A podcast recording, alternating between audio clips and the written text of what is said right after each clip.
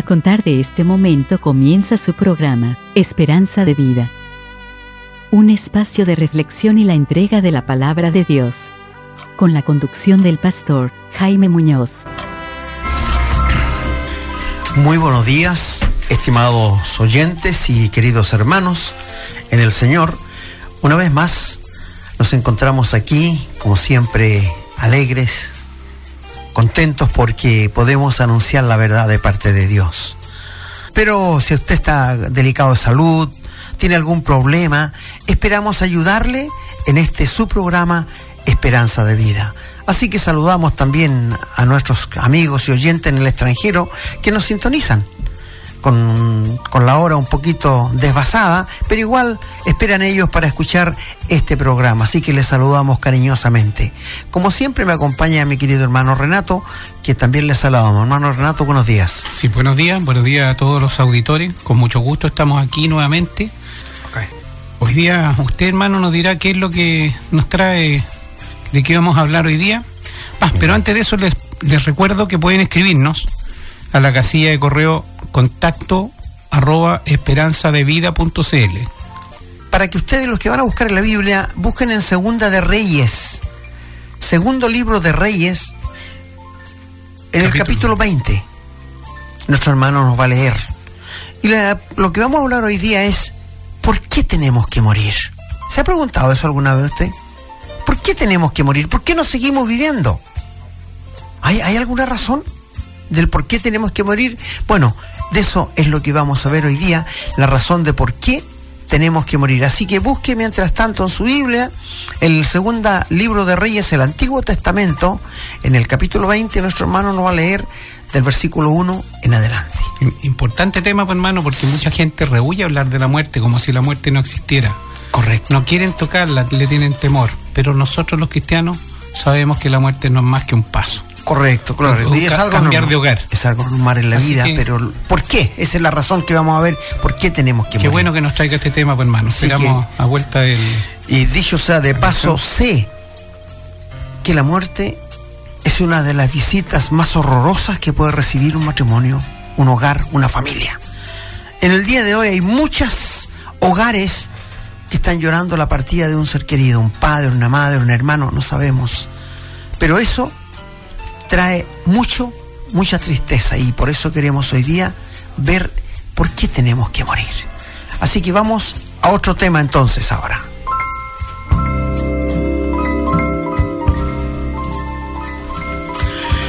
Estimados amigos, en el cristiano es una bienaventuranza morir.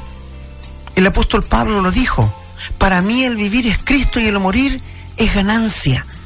¿Has escuchado a alguien por ahí decir que para él es una ganancia morir? No, yo no he escuchado a nadie, porque toda la gente le rehuye, no quiere hablar del tema y es como la avestruz que esconde la cabeza en la tierra. Mira, la muerte es una deuda que todo ser humano tiene que pagar. ¿Conoces a alguien que se haya salido vivo de este mundo? Nadie. No, ¿no es cierto? Es una deuda que todo ser humano tiene que pagar. Pero ¿por qué tenemos que morir? Esto es lo extraordinario. Esto es lo que quiero, queremos hablar hoy día, porque a nadie le gusta hablar de estos temas, pero son temas que todos los días están llegando a distintos hogares. Escuché de una señorita de 17 años que salió con unos amigos a, a carretear en la playa. Salieron en una camioneta 15 y en una curva se dieron vuelta y la única que murió fue ella, una niña de 17 años. No esperaba morir. ¿Quién espera morir? Nadie. Nadie. Cuando venía para acá hacia la radio de Costa Azul, ahí en la bomba de Isla Negra, un tremendo accidente de dos autos que chocaron de frente. Yo cuando pasé vi, estaban los carabineros, los bomberos sacando a la gente de adentro. No sé si habrá muerto alguien. Ojalá que no. Pero es triste. Pero bueno, y vamos a hablar entonces que, ¿por qué tenemos que morir? ¿Por qué? Yo no sé si usted ha pensado que Dios es injusto porque tenemos que morir. Si uno se busca la muerte, eh, bueno, muchos se la buscan. Incluso aquellos que se quitan la vida. Escuché ayer a un joven decir que los cobardes se quitan la vida y los valientes nos casamos porque morimos de a poco. Escuché esa, esa, expresión de un joven. Bueno, hermano, para que nos riamos un poco, sí, en el, tema Facebook. está duro. Entonces él dijo así que, lo, que los cobardes se quitan la vida y los valientes los casamos para ir muriendo de a poco. Bueno, bueno, pero es una, es una, una travesura. Entonces, eh, si usted buscó en su Biblia, en la Segundo Reyes, en el capítulo 20, vamos a leer ahora. Mi hermano va a leer del versículo 1 hasta el versículo hasta el versículo 11. Ok, ya. Sí, Vamos. hermano, de todas maneras yo quería comentarle que es importante hablar de este tema porque si uno piensa en dimensión de la vida eterna, estos 70, 80, 90 años que vivimos aquí son como un pestañazo nada Correcto, más. Por lo tanto, correcto. vamos a tener que pasar por este proceso. Sí, no, sí. no, no podemos evitarlo aunque cerremos los ojos o escondamos la cabeza. Como. Exactamente. Bien, vamos a la palabra entonces, en la Biblia, en el libro de Ezequías, capítulo 20. Vamos a leer, como dijo el hermano, versículo del 1 al 11. Dice la palabra. En aquellos días, Ezequías cayó enfermo de muerte. Y vino a él el profeta Isaías, hijo de Amós, y le dijo, Jehová dice así, ordena tu casa porque morirás y no vivirás. Entonces él volvió su rostro a la pared y oró a Jehová y dijo, Te ruego, oh Jehová, te ruego que hagas memoria de que he andado delante de ti en verdad y con íntegro corazón, y que he hecho las cosas que te agradan. Y lloró Ezequías con gran lloro. Y antes que Isaías saliese hasta la mitad del patio, vino palabra de Jehová a Isaías diciendo, Vuelve y dile a Ezequías, príncipe de mi pueblo, así dice Jehová, el Dios de David tu padre. Yo he oído tu oración y he visto tus lágrimas. He aquí que yo te sano. Al tercer día subirás a la casa de Jehová. Y añadiré a tus días quince años, y te libraré a ti y a esta ciudad de mano del rey de Asiria. Y ampararé esta ciudad por amor a mí mismo, y por amor a David mi siervo. Y dijo Isaías, tomad masa de higos, y tomándola la pusieron sobre la llaga, y sanó. Y Ezequías había dicho a Isaías, ¿qué señal tendré de que Jehová me sanará y que subiré a la casa de Jehová al tercer día? Respondió Isaías, esta señal tendrás de Jehová, de que hará Jehová esto que te ha dicho. ¿Avanzará la sombra diez grados o retrocederá diez grados? Y Ezequías respondió, fácil cosa es que la sombra decline diez grados, pero no que la sombra vuelva atrás diez grados. Entonces el profeta Isaías clamó a Jehová e hizo volver la sombra por los grados que había descendido en el reloj de Acaz, diez grados atrás. Muy amable, que el Señor bendiga la lectura de su palabra. Vamos a un tema y después vamos a comentar la palabra.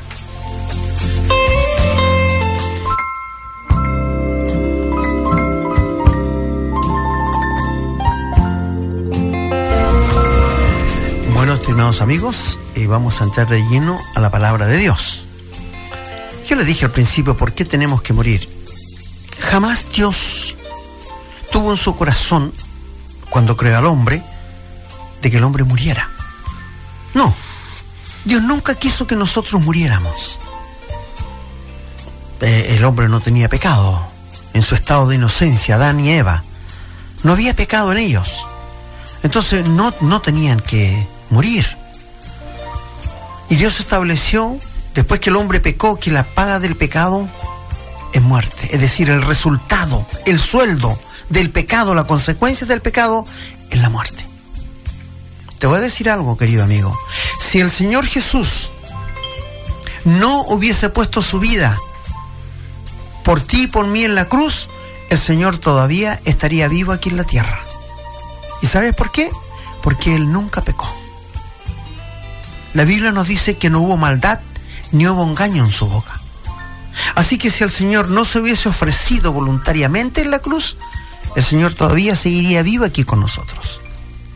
Porque el resultado, la consecuencia del pecado es la muerte.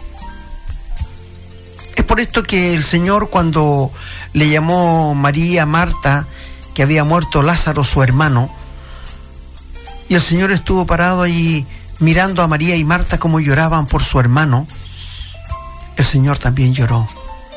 Pero no lloró por pena, Lloró por ver las consecuencias que trae el pecado en la familia y en el ser humano.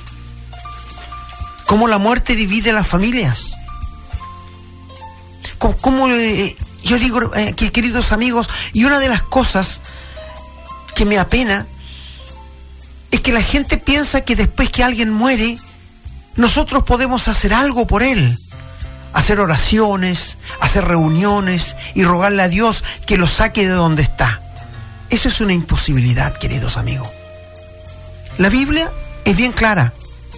Dice, está establecido para los hombres que mueran una sola vez y después el juicio. Eso lo dice Dios. Y dice que la paga del pecado es muerte, mas el regalo de Dios es vida eterna en Cristo Jesús, Señor nuestro. ¿Sabes? Todos nosotros vamos a morir en distintos tiempos. Yo anhelo que antes que muera venga el Señor a buscarnos. Creo que es la, aspiración de todo hijo de Dios. No morir, no porque le tenga miedo a la muerte, no en ninguna manera, si el Señor me quisiera llevar, bendito sea su nombre. Porque yo sé que tú sabes que la fruta, cuando se madura, cae. Y yo creo que cada uno de nosotros tiene su tiempo en que el Señor lo va a llevar o que va a morir si no es hijo de Dios. Entonces, cuando nosotros hablamos de esto, yo no quiero asustarles, preocuparles, sí, pero no asustarles con la muerte. Porque algún día te va a tocar a ti, te va a pillar, te va a alcanzar. Algún día me va a alcanzar a mí. Nadie se va a escapar. Nadie. Escúcheme bien, amigo. Nadie se va a escapar de la muerte. Y si tú te ríes hoy día de la muerte, un día no te vas a reír. Recuerdo una vez cuando acompañé a un entierro a un amigo, íbamos pasando por Playa Brava en Iquique, y mientras en el vehículo que iba los familiares iban llorando, había un grupo de muchachos en la playa riéndose con música, bailando y tomando cerveza. Entonces, la paradoja de la vida. Mientras unos lloran, los otros están felices. Después les va a tocar a ellos y los que iban llorando, ellos van, van, a estar alegres. Son las paradojas que hay en la vida. Pero sabe, amigo, cuando la muerte toca tu puerta, no es muy halagüeño lo que yo siento más es cuando un joven muere. Como nosotros ya estamos vividos, ya hemos vivido la vida, no se siente tanto. Pero cuando un joven o un niño de 10, 8 años, que está empezando la vida, que tiene que morir, duele, duele harto. Pero bueno, Dios tiene todo en sus manos. Y esta historia que leyó nuestro querido hermano del rey Ezequías es tan importante porque ¿qué pasaría contigo si esta noticia que le dieron a él te la dieran a ti? Es como que alguien te dijera, el médico te dijera, tiene cáncer, tiene tres días de vida. Terrible noticia, ¿no es cierto? Terrible noticia. Ahora que yo te digo esto, recuerdo una vez en un hospital, eh, había una señora enferma y al lado había otra. Y esta señora fueron y le pusieron un biombo. No podía recibir visitas, nada. Y le preguntó al enfermero por qué. Le dijo, pregúntele al médico, yo no le puedo decir. Y le preguntó al médico y le dijo, señora, usted sabe que le ponemos biombo a las personas cuando ya no tienen remedio y van a morir. Esta señora eh, casi murió al tiro de la impresión. Porque no, no, no era grave lo que tenía. Ella no. Era por un asunto estomacal que estaba allí. Y casi murió. Y se afligió y empezó a transpirar. Y, en ese momento ella se acordó de Dios. ¿Y sabe qué hizo? Se rindió a Dios antes de morir.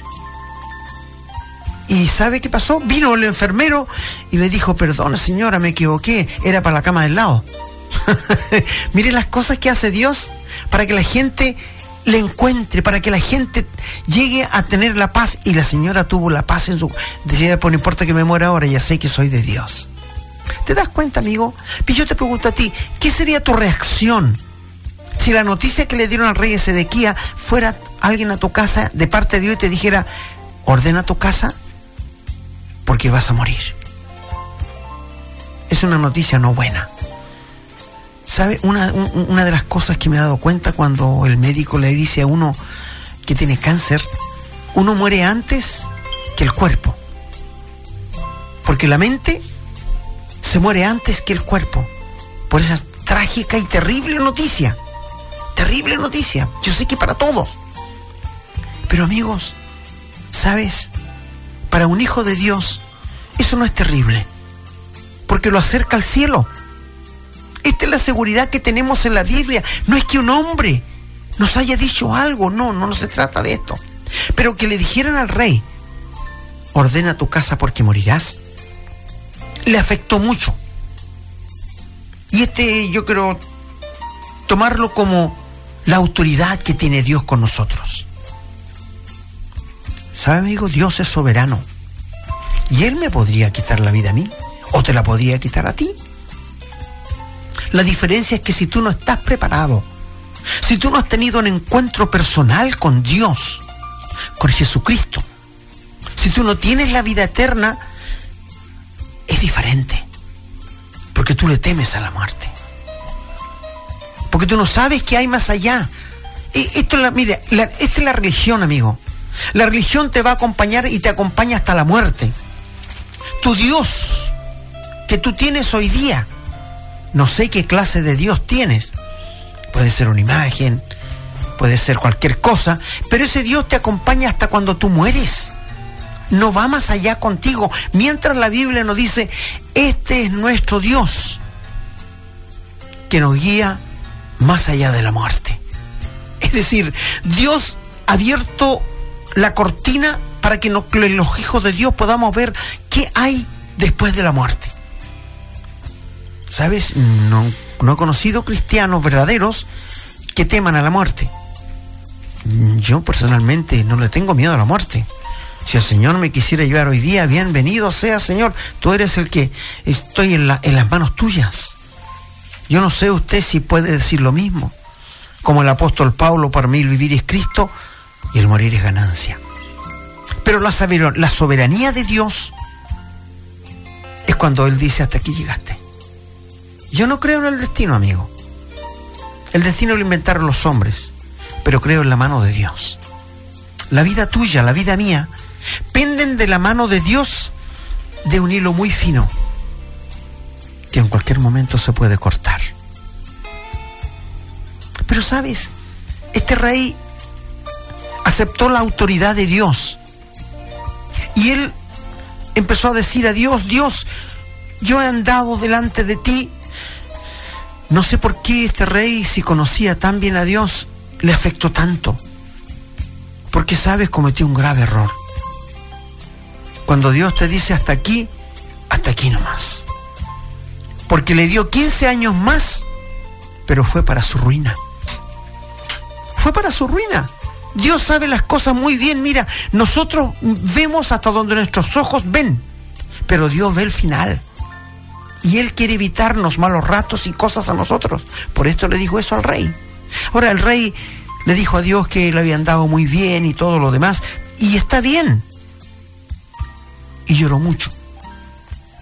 Ahora, quiero hacer ver el segundo punto, la fragilidad del ser humano.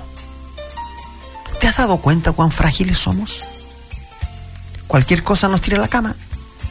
Cualquier cosa nos bota al suelo. Cualquier cosa podemos estar una semana llorando por algo. ¿Te das cuenta qué frágiles somos? Mira, bien dijo la Biblia, cuando habló el Señor Jesús, nadie puede agregar a su estatura un codo, que son como 45 centímetros. Tú te das cuenta y si, que lo menos no podemos hacer, ¿cómo podemos optar a lo demás? La mano de Dios. Como dijo mi hermano delante, que Él es tan bueno que hace llover sobre justos e injustos y hace salir su sol sobre malos y buenos. Qué benigno es Dios. Qué misericordioso Dios. Te quiero decir también, cuando tuvieron las plagas en Egipto, fue diferente. Porque cuando cayó granizo en Egipto, donde estaban los israelitas, no cayó ni uno solo. Dios protegía a su pueblo. Cuando hubo tinieblas en Egipto, no hubo tinieblas. donde estaban los israelitas. Cuando hubo sangre en el agua, se convirtió en sangre. En, en, Egipto, en, Israel, no había.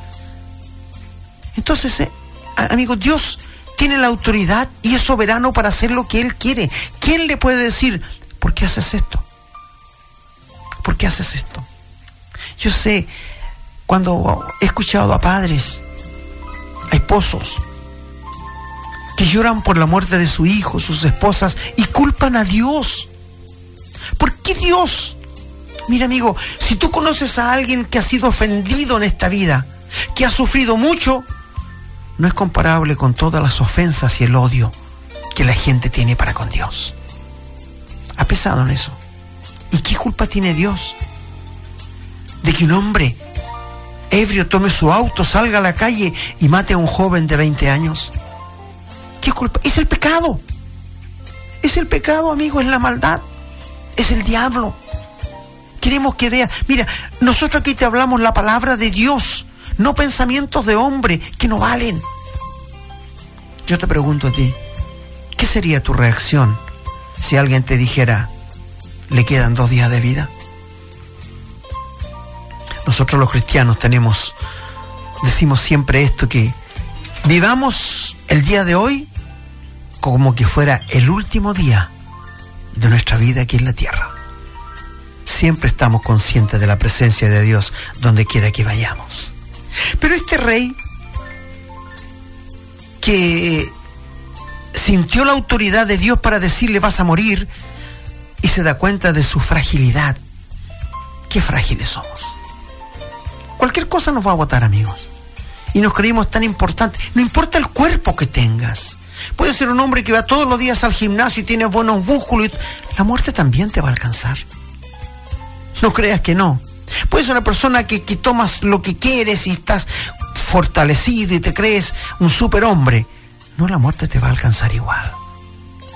Y cuando llegues ahora, nadie, ni nadie, ni nada podrá pararla. Nadie, amigo. Cuando llega nuestra hora, no existe ningún arma, no existe el dinero, no existe el poder, no existe la educación, no existe nada. Solamente tenemos que agachar la cabeza y decir, vamos. Porque así es Dios soberano. Pero qué frágil somos, ¿verdad? Cualquier cosa nos va a tirar al suelo. En tercer lugar, quiero mostrarles el temor del hombre. El hombre le teme a la muerte. Hablar de la muerte no es un tema halagüeño, para nada. Recuerdo cuando estuve en Mejillones, tenía un compañero de trabajo y me pidió que lo llevara a Antofagasta. Mientras íbamos en el camino le hablé del Señor y le hablé de la muerte. ¿Sabe qué me dijo él? Me dijo, por favor, le pido que no me hable de la muerte, porque cuando alguien habla de la muerte, se me pone la carne de gallina que es tener miedo, ¿no es cierto? Claro, yo, yo no, no, no sé si usted, porque yo he escuchado muchas personas decir, no tengo miedo de morir, pero eso es de la boca para afuera. En el corazón yo sé que no piensa lo mismo. No, no piensa lo mismo.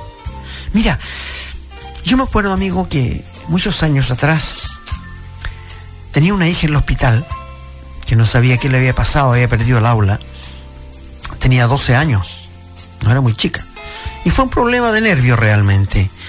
Y fue a verle como las 2 de la tarde y al frente de la cama de ella había un caballero que estaba muriendo. Allí no pusieron biombos, nada. Pero llegó un sacerdote y empezó a hacer, a tirarle agüita y a hablar ciertas cosas que no le entendí nada. Y después lo taparon con una sábana, había muerto. Entonces yo alcancé al sacerdote, que era joven, le dije, caballero, ¿puedo conversar con usted? Sí, dígame, me dijo. Le dije, ¿qué estaba haciéndole al caballero del frente? Y él me dice, bueno, estaba haciéndole una extrema unción. ¿Y qué significa eso? Entonces me dijo, lo estaba preparando para que después de la muerte él pueda ir al cielo. Entonces yo le dije, ¿usted no lee la Biblia? Y él me dijo, por supuesto que la leemos.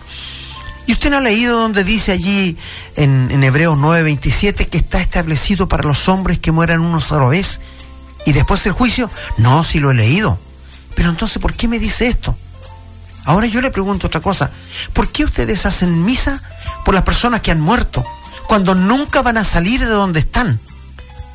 ¿No lee usted la Biblia? Sí me dijo, yo sé que una persona muere y no podemos hacer nada más por ella. Así me dijo. Yo le dije, ¿y por qué hace esto? ¿Sabe qué me dijo? Para darle consuelo a la familia. Un consuelo maldito, que no es verdad. Entonces le dije, ¿no se da cuenta cómo engaña a la gente? Sí me dijo, pero tengo que hacerlo, pero ¿cómo tiene que, por qué? Si usted mismo lo está confesando con su boca. Es que si no lo hago, pierdo mi trabajo. Eso me dijo. Si digo la verdad, voy a perder mi trabajo. ¿Te das cuenta cómo la religión te engaña? Mi amigo, una vez que una persona muere, nada ni nadie puede hacer nada por él. Ni yo, si alguien viene a pedirme que ore por alguien que ha muerto, yo no lo haría. Porque sin oración, que, que Dios no lo va a escuchar. Si me pide que ore por la persona que quedó con vida, lo voy a hacer. Para que Dios le dé consuelo. Pero por el que murió, yo no puedo hacer nada. Anoche hablábamos con la familia. ¿Conoces tú a algún muerto malo? No, ¿no es cierto? Aunque haya sido el criminal más grande. Todos los muertos son buenos. Pero esto inventó la gente. Amigo, todos somos malos. Todos somos pecadores. Todos merecimos la muerte. Y una muerte eterna. Pero Dios, en su amor, mandó a su Hijo a que muriera en la cruz y pagara mis pecados y tus pecados para evitarnos el infierno. Este es el amor de Dios. ¿Te das cuenta tú? ¿Le temes a la muerte? El rey Ezequiel le tenía miedo. Por esto lloró. Por esto se volvió hacia la muralla. Y por esto le pidió a Dios misericordia. Que se acordara de lo que él había dicho. Pero sabe, amigo, en cuarto lugar está el poder de Dios. Dios accedió al pedido de este rey porque cuando el profeta iba saliendo le dijo, devuélvete, porque he escuchado la oración de él, ponele masa de hijo, higos en su herida y dile que le voy a dar 15 años más de vida. 15 años que fueron para su ruina. Porque cuando vinieron los caldeos, él les abrió todo el templo de Dios para que vieran todo y después entraron y se robaron todo todo lo que viene el templo de Dios. Dios sabía que eso iba a pasar y quería evitarlo. Pero nosotros, amigos, nos equivocamos muchas veces. Yo me acuerdo de haber escuchado a una madre llorando que dijo, jamás debí haberle pedido a Dios que no me llevara a mi hijo. Yo le dije, ¿por qué dice eso? Porque cuando él era una guaguita, una criatura de meses, enfermó grave y el médico me dijo que iba a morir. Yo derramé mi corazón delante de Dios, pedí a la iglesia que oráramos por él. Y oramos tanto por él que el Señor lo sanó. Y me dijo la mamá, pero hoy día me arrepiento, porque hoy día es un ladrón, un borracho, un criminal y está en la cárcel. Mira lo que Dios quiso evitarle a esa madre y esa guaguita que Dios quería haberla llevado, estaría en el cielo. Pero ahora si no se convierte a Cristo no va a llegar allá. ¿Te das cuenta cómo nos equivocamos? Dios es un Dios justo. Y Él en su justicia va a castigar con justicia, amigo. Nadie va a levantar la voz en el juicio de Dios. Yo te pregunto, ¿estás preparado para encontrarte con la muerte? Quizás alguien me dirá, por favor, no quiero oír esa palabra otra vez. Amigo, es una realidad. Una realidad como la lluvia que te moja cuando sales a la calle. Una realidad que el sol te alumbra cuando hay lindo sol, la luna en la noche. Son realidades que tenemos que afrontar.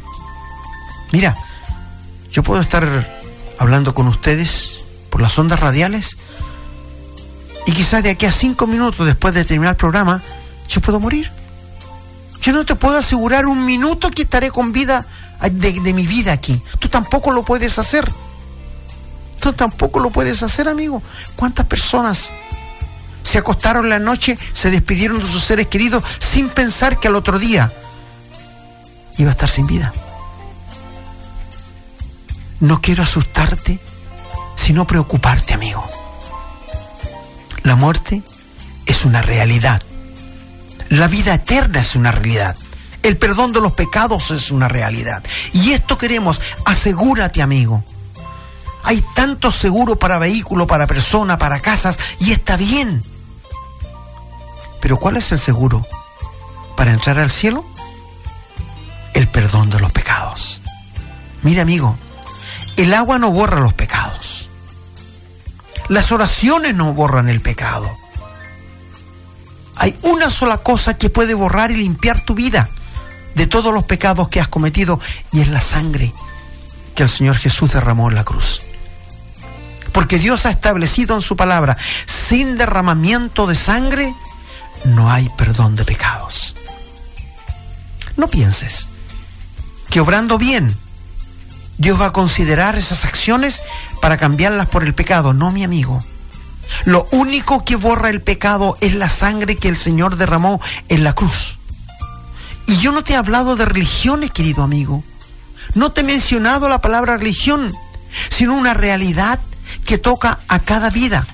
Amigo, si tú estás en una iglesia, si tú eres miembro de una iglesia y no sabes qué va a pasar contigo, con tu alma después que mueras, asegúrate ríndete a Dios.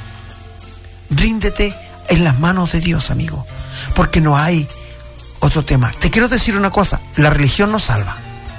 El hombre no salva. El conocimiento no salva. Solo Jesucristo te puede salvar. Él dijo, yo soy el camino, yo soy la verdad, yo soy la vida, nadie viene al Padre si no es por mí. ¿Te das cuenta? Es decir, ¿sabes? Yo te digo una cosa, yo sé que a nosotros no nos gusta hablar de realidades como los pecados, el infierno y la condenación eterna. Son cosas que al ser humano no le gusta, pero tienes que afrontarla, porque un día te va a tocar, amigo. Hoy día la muerte me puede pillar a mí, te puede pillar a ti, pero ¿estás preparado? Nosotros nos preparamos para salir de vacaciones, para estudiar, para casarnos, para el trabajo, y está bien, pero, ¿te has preparado para la muerte? Yo recuerdo muchos años atrás, estaba en, un, en el Almacenes París y el caballero que estaba atendiendo había harta gente ahí y dijo, todo tiene remedio, señora, menos la muerte. A ver, espérese un poquito, le dije yo. La muerte también tiene remedio. ¿Y cómo sabe usted? me dijo. Mire, caballero, de que usted nace, que tiene conocimiento de causa usted sabe que un día se va a morir, ¿verdad? Sí, me dijo. Y cuando se empieza a poner el pelito blanco, cuando empieza a envejecer, usted sabe que se está acercando al límite, ¿no es cierto? Una vida entera tenemos para prepararnos. No me diga que no hay remedio para la muerte, así lo hay. Y toda la gente escuchó muy atenta y yo doy gracias a Dios por eso. Porque, amigo, mira, el ser humano es el único ser creado por Dios que sabe que se va a morir. ¿Tú crees que un caballo sabe que se va a morir? No. Un pajarito tampoco, un perro menos. Eres tú y yo que sabemos que un día tenemos que enfrentar la muerte. Pero prepárate. Prepárate, querido amigo. Y la mejor forma de, eh, prepararse es que aceptes el regalo de Dios, que es la vida eterna. Bienaventurado, dice la Biblia, aquel cuyos pecados han sido perdonados. Es decir, alegre, feliz, el que sabe que está perdonado de sus pecados. Amigo, ¿por qué no te apropias hoy día de la muerte de Cristo en la cruz y su sangre que Él derramó para que tus pecados todos fueran borrados? ¿Te gustaría tener esta seguridad? Seguridad que es eterna. Y vas a estar preparado para enfrentar la muerte. Mi amigo, si tú no estás perdonado, si tú no tienes la seguridad plena hoy día, en este momento, que tú has pasado de muerte a vida, de que tus pecados están borrados por la muerte del Señor Jesús y su sangre que Él derramó en la cruz, tú no estás preparado para la muerte. Estar preparado para la muerte, muchos piensan tener un terreno en el cementerio, tener el cajón comprado, tener los vehículos que lo llevan, todo pagado. No, eso es un descanso para los seres queridos que quedan. pero no es estar preparado para la muerte. Estar preparado para la muerte es saber que estoy perdonado hoy, ahora, en este momento. En este preciso momento, amigo, donde estás, tú puedes rendirte en las manos de un Dios y decirle, soy un pecador, necesito el perdón tuyo, Dios. Y creer y confiar que cuando Cristo murió, murió en tu lugar y ahora Él te da la vida eterna. Cristo murió, fue sepultado, pero resucitó al tercer día. Y tenemos un Dios vivo. Cristo no quedó en la tumba. No, los que van allá a Jerusalén a verla. No, allí no está. El Señor resucitó al tercer día y está entronado en el cielo y es alabado por ángeles y arcángeles y recibe las oraciones, adoraciones de su pueblo. ¿Conoces a este Dios? ¿Conoces a este Dios? ¿O conoces otro Dios? Este es el Dios de la Biblia.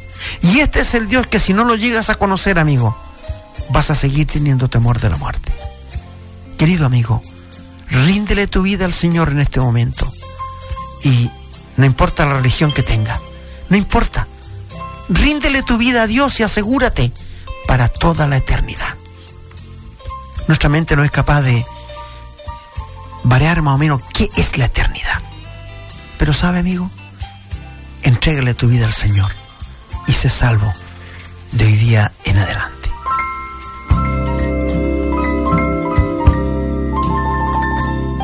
Bueno, hermanos, nos ha pillado el tiempo, lamentablemente se hace tan corto el rato que hemos podido compartir con ustedes, así que solo nos queda despedirnos y invitarlos para que nos vuelvan a escuchar. Esperamos el tema que hemos ya hoy día. Sabemos que ha sido un poquito áspero para algunas personas, pero tan necesario como alimentarse. Sabemos que tenemos que pasar por ese proceso, gústenos o no nos guste, hermano. Así que los dejamos invitados a conocer al Señor, aquellos que no lo conocen, porque la paz que se obtiene cuando uno conoce al Señor no, es, no se puede describir con palabras humanas. Una tranquilidad de que el mundo se cae alrededor de uno, hermano, y la verdad es que no importa. Uno sabe que está en las manos del Señor y esa seguridad no tiene, no tiene comparación. Cariños a toda la familia, a todos los hijos, a todos los niños que nos pueden estar escuchando. Gracias, hermano.